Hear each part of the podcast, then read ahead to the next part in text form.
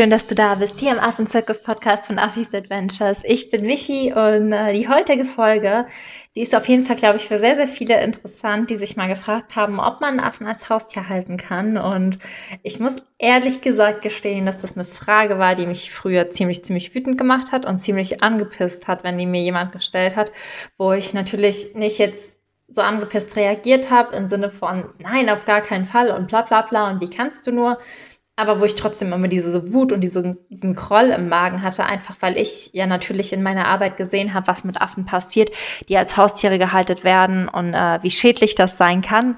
Aber in jeder Folge will ich halt einfach mit euch darüber sprechen, warum Affen eigentlich keine guten Haustiere sind und auch was für Alternativen es einfach für dich gibt, wenn du mal gerne mit Affen arbeiten möchtest, weil ich kann das verstehen. Ich bin selbst Tierschützerin für Affen. Es sind wunder, wundervolle Wesen und mittlerweile sehe ich halt hinter der Frage, kann man Affen als Haustier haben, haben eigentlich die Tierliebe, die ein Mensch hat und die Bereitschaft, sich mit den Tieren auseinanderzusetzen und nicht mehr das Unwissen, weil zum Glück kann man Unwissen ja, sage ich mal, beheben, indem es Podcast-Folgen wie diese gibt und dann einfach die Liebe dafür nutzen, dass man den Menschen zeigt, wie sie sich anders für Affen engagieren können, auch wenn sie keinen als Haustier halten können.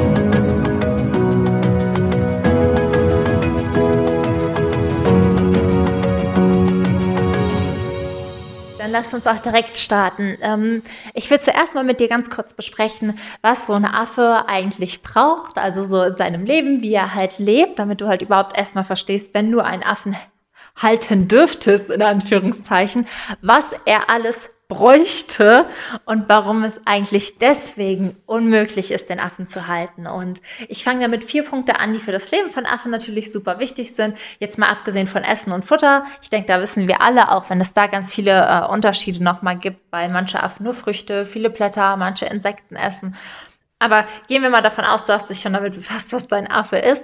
Gibt es einfach noch vier andere Punkte, die so ein Tier ausmachen und äh, die es deswegen auch eigentlich unmöglich machen, Affen als Haustier zu halten. Und der erste Punkt ist einfach der Platz. Also je nachdem, welchen Affen du hältst, die meisten Leute denken bei einem Affen ja immer an Schimpansen. Also das ist so das, was bei mir so durchkam. Die haben halt diesen Schimpansen im, im Kopf, den sie gerne halten würden. Und Schimpansen brauchen unfassbar viel Platz. Also die bewegen sich am Tag in sehr, sehr großen Kreisen, in Gruppen, zielen viel weiter. Und für einen Schimpansen ein Gehege, das ist nicht so, dass man den im Käfig halten kann oder sagen kann, okay, Schimpanse, so groß, so schwer, braucht fünf Quadratmeter. Das geht nicht. Vor allem nicht in einem Käfig, weil das einfach Tiere sind, die unfassbar gerne klettern und auch bei allen anderen Affenarten. Auch unsere Paviane im letzten Auswilderungsstadium haben mehrere Hektar große Gehege und auch das ist auf Dauer zu klein. Das heißt, der Platz ist schon mal eine Komponente, die man den Affen eigentlich überhaupt nicht bieten kann. Und die zweite Sache, die einfach zum Platz dazugehört, ist einfach die Vegetation, die Affen brauchen. Also die brauchen nicht nur einen Boden, zum Beispiel mal einen harten Boden oder einen sandigen Boden, wo sie zum Beispiel Termiten und andere Insekten finden, um ihre natürlichen Instinkte ähm, zu fördern, um auch nicht gelangweilt zu werden. Da kommen wir gleich noch drauf, sondern auch einfach extrem viele Bäume. Also die brauchen Bäume, wo sie hochklettern können, wo sie schwingen können, hohes Gras, ganz viel Dickicht. Die brauchen sehr viele Möglichkeiten, um ja alles, was sie so machen und tun können. Die graben gerne, die klettern gerne, die buddeln gerne, die wälzen sich gerne. Um all das machen zu können, müsste man den einfach ein Gehege mit so vielen Variationen und Möglichkeiten bereitstellen. Und auch das ist ja für ein Haustier in einem Haus oder in einem Garten auf gar keinen Fall machbar. Der dritte Punkt, ähm, den, der für Schimpansen, äh, für Schimpansen, für Affenhaltung super wichtig ist, ist das Sozialverhalten. Also alle Affenarten haben unterschiedliche Sozialstrukturen und unter Sozialstruktur versteht man einfach, wie die zusammenleben. Zum Beispiel leb leben die meisten Menschen monogam. Das heißt, ein Mann und eine Frau leben zusammen und bekommen Kinder und auch oder eine Frau und eine Frau oder ein Mann und ein Mann. Ich will hier keinen ausschließen. Aber um es jetzt am Beispiel nur zu verdeutlichen, lebt also ein Männlein mit einem Weiblein zusammen und die bekommen Kinder. Und das ist ein monogames Verhältnis. Ein Mann, eine Frau oder ein Pärchen. Und was es aber bei Affen oft gibt, ist, dass sie in Truppen oder Familien zusammenleben. Und das heißt, sie haben da Sozialstrukturen, wo zum Beispiel ein Weibchen mit mehreren Männchen oder ein Männchen mit mehreren Weibchen oder mehrere Männchen und mehrere Weibchen zusammenleben. Und das ist von Affenart zu Affenart unterschiedlich. Und deswegen kann man Affen nicht so wie Meerschweine halten, dass man halt einfach sagt, okay, ich setze mal ein Weibchen und ein Männchen zusammen und die werden sich schon verstehen. Das wird überhaupt nicht klappen. Weil wenn du zum Beispiel zu Primaten, also wenn du Affenarten wie Anubis-Paviane mit mehreren Männchen in einem Gehege hältst, da würden die Männchen sich töten. Einfach weil die sich gegenseitig bekriegen und da immer nur ein Männchen mit mehreren Weibchen lebt. Das heißt, auch die Sozialstruktur zu beachten und dann den Platz zu schaffen, schaffen für nicht nur ein Tier, sondern gegebenenfalls für ein Männchen mit drei Weibchen oder um es noch größer zu machen, für, keine Ahnung, zehn Männchen mit zehn Weibchen. Das kann einfach keiner gewährleisten. Das sind Hektar. Da müsstest du eigentlich ein ganzes Dorf kaufen.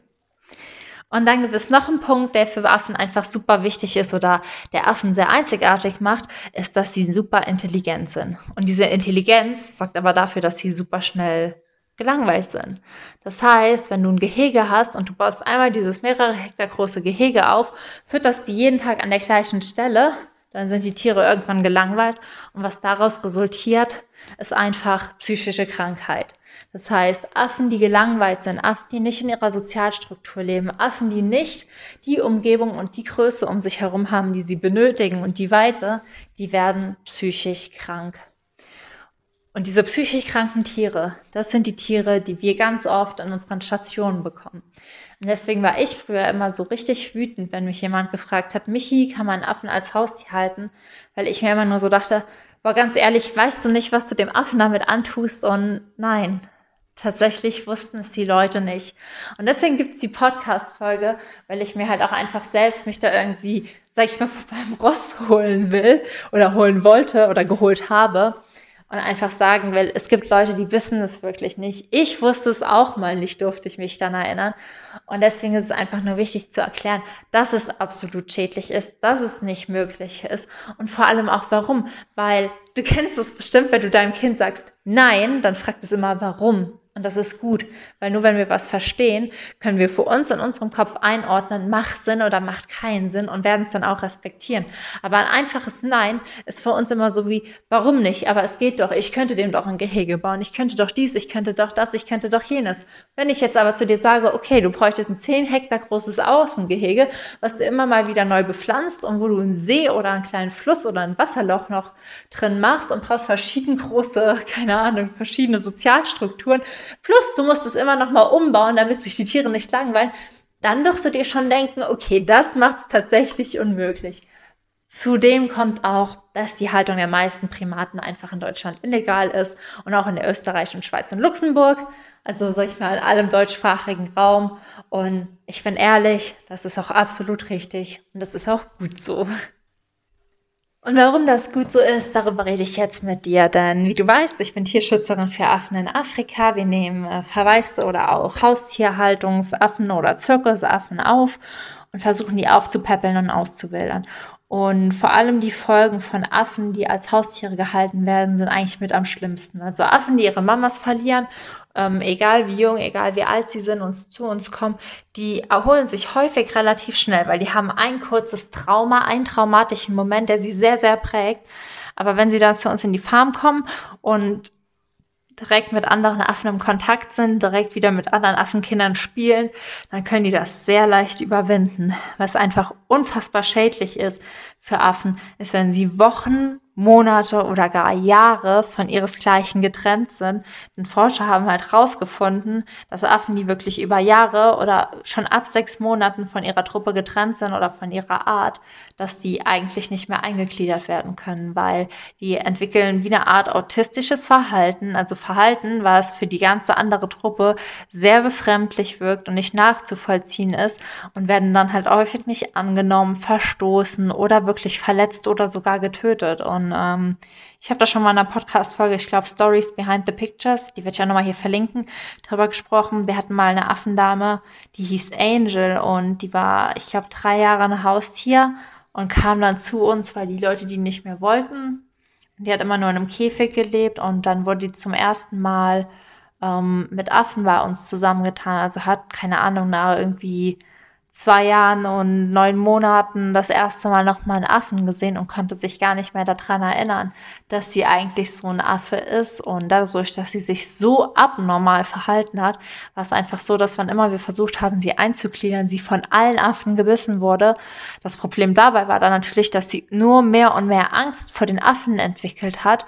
Und wir haben halt mega lange probiert und haben wir einen Käfig dran gebaut, sodass sie die Affen nur sieht, sodass sie sich anfangen zu beschnuppern oder ja, dass sie sich langsam wirklich daran gewöhnt. Auch wir hätten ihr auch einen mehrjährigen Prozess gegeben, aber das hat gar nichts gebracht, denn äh, Angel war von diesen Erfahrungen so gestresst, dass sie epileptische Anfälle entwickelt hat und verstorben ist. Und ähm, das war das erste Äffchen, was wirklich bei mir in meinen Armen gestorben ist. Und das ist halt so ein Moment, wenn man weiß, dass ähm, das so das Resultat der Haustierhaltung ist, dann hat man natürlich eine ganz andere Emotion dahinter. Weil wenn mich früher jemand gefragt hat, ja, kann ich einen Affen als Haustier halten, dann habe ich einfach immer nur Angel in meinem Arm liegen sehen und wie sie halt ähm, gestorben ist. Und das hat natürlich in mir eine totale Wut und auch Verzweiflung ausgelöst, weil ich immer nur so dachte, wie ich halt gesagt habe, weißt du nicht, was du dem Tier damit antust, weil ich habe dann wirklich wie keine Luft bekommen und mir, mir ist alles zugegangen und ich dachte einfach nur so,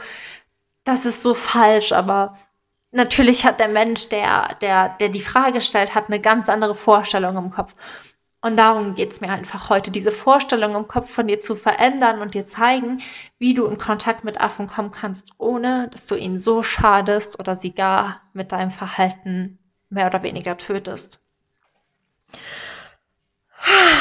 Genau.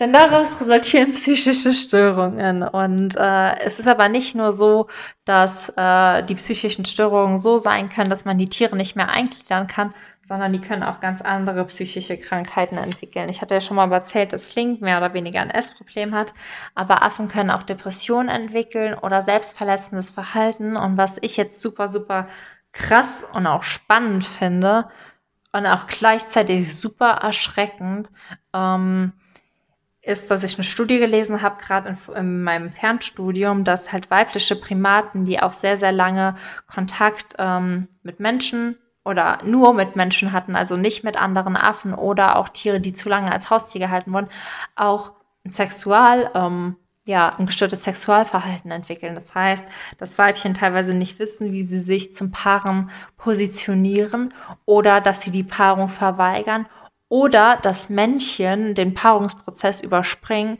und die Weibchen mehr oder weniger vergewaltigen. Und das war halt richtig krass, diese Studie zu lesen, weil wir ja weil das mir einfach vor Augen geführt hat, wirklich wie menschlich die sind und auch wie viele Parallelen es halt einfach zwischen uns gibt. Also wir haben ja auch diese Fälle, dass wirklich Menschen, die in ihrer Kindheit selbst ganz traumatische Sachen erlebt haben oder Verluste erlebt haben, dass die auch total gestörte ja, Ansichten oder Verhaltensmuster zu gewissen Sachen entwickeln und dass es halt bei Affen auch so ist. Und was ich da aber rausgestellt habe, und das ist halt auch das Krasse ist, dass das auf die Kinder von den Weibchen übertragen wird. Weil Weibchen, die durch Missbrauch oder durch schmerzhafte Paarung ähm, trächtig oder schwanger werden und dann ein Baby bekommen, ähm, neigen dazu, dieses Baby entweder zu vernachlässigen, zu schlagen, also Gewalt anzuwenden, die fernab von der, sag ich mal, Erziehungsgewalt ist. Affen schnappen ihre Kinder halt schon einfach mal in den Schwanz, aber das ist nichts, was den Kindern wehtut oder drücken sie im Nacken runter, sondern einfach, einfach die Form, wie sie ihre Kinder erziehen. Und das tut den Affenbabys nicht weh, auch wenn man manchmal denkt, oh, das war aber ruppig. Was man aber festgestellt hat, ist, dass die vorsätzlich Gewalt anwenden, wenn die Babys durch solche Prozesse entstanden sind.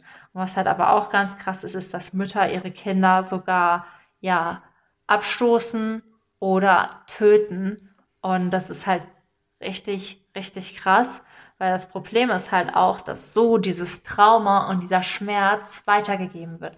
Also durch einen Haustieraffen, der vielleicht oder durch einen Affen, der wirklich sehr lange getrennt war und dann vielleicht auch von Leuten privat wieder in die Wildnis ausgesetzt wird und doch zu einer Truppe findet oder auch hier bei uns, wo wir das versuchen, durch einen Primaten, der einfach zu viel Schmerz erlebt hat, kann sein Trauma und seinen Schmerz auf so viel weiter projizieren und ähm, für mich wird das mega spannend und für mich wird das auch nochmal bedeuten, dass ich auch nochmal unsere Ausbildung, unsere Arbeit jetzt nochmal vor allem bei den erwachsenen Tieren unter einem ganz anderen Aspekt sehe und jetzt auch mal schauen werde, ob ich sowas halt noch bei uns bei unseren Affen sehe oder inwiefern das rauswächst. Nur ich habe halt selbst schon die Erfahrung gemacht, dass einfach Tiere, die zu lange in Gefangenschaft waren, es nicht schaffen. Und da ist auch Graham dabei, von dem ich schon mal erzählt habe, der sich selbst verletzt hat, der sein Bein gebissen hat, bis es blutet, ohne aufzuhören. Und ähm, das sind einfach Folgen aus Haustierhaltung. Das sind Folgen von Menschen, die Bilder sehen, ohne die Texte zu lesen. Von Menschen, die ich sag mal in Anführungszeichen, Tierliebe falsch interpretieren. Und genau darum geht es einfach heute, das umzuwandeln, denn ich kann das verstehen, dass du Affen liebst. Ich kann das sowas von verstehen. Ich liebe Affen und Primaten auch über alles. Aber es geht nicht darum, wenn man jemanden liebt, diesen jemanden immer und immer um sich herum zu haben und so zu lieben, wie man das vielleicht selbst tun würde, also menschlich zu lieben. Es geht darum, das Tier so zu lieben, wie das Tier das braucht, denn das ist wahre Liebe.